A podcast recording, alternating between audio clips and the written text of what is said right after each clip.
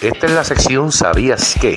Datos curiosos de los luchadores boricuas o de algunos internacionales reconocidos mundialmente que nos visitaron e hicieron campaña en la isla del encanto Puerto Rico. Volvimos con esta sección que tú has hecho la preferida. ¿Sabías que?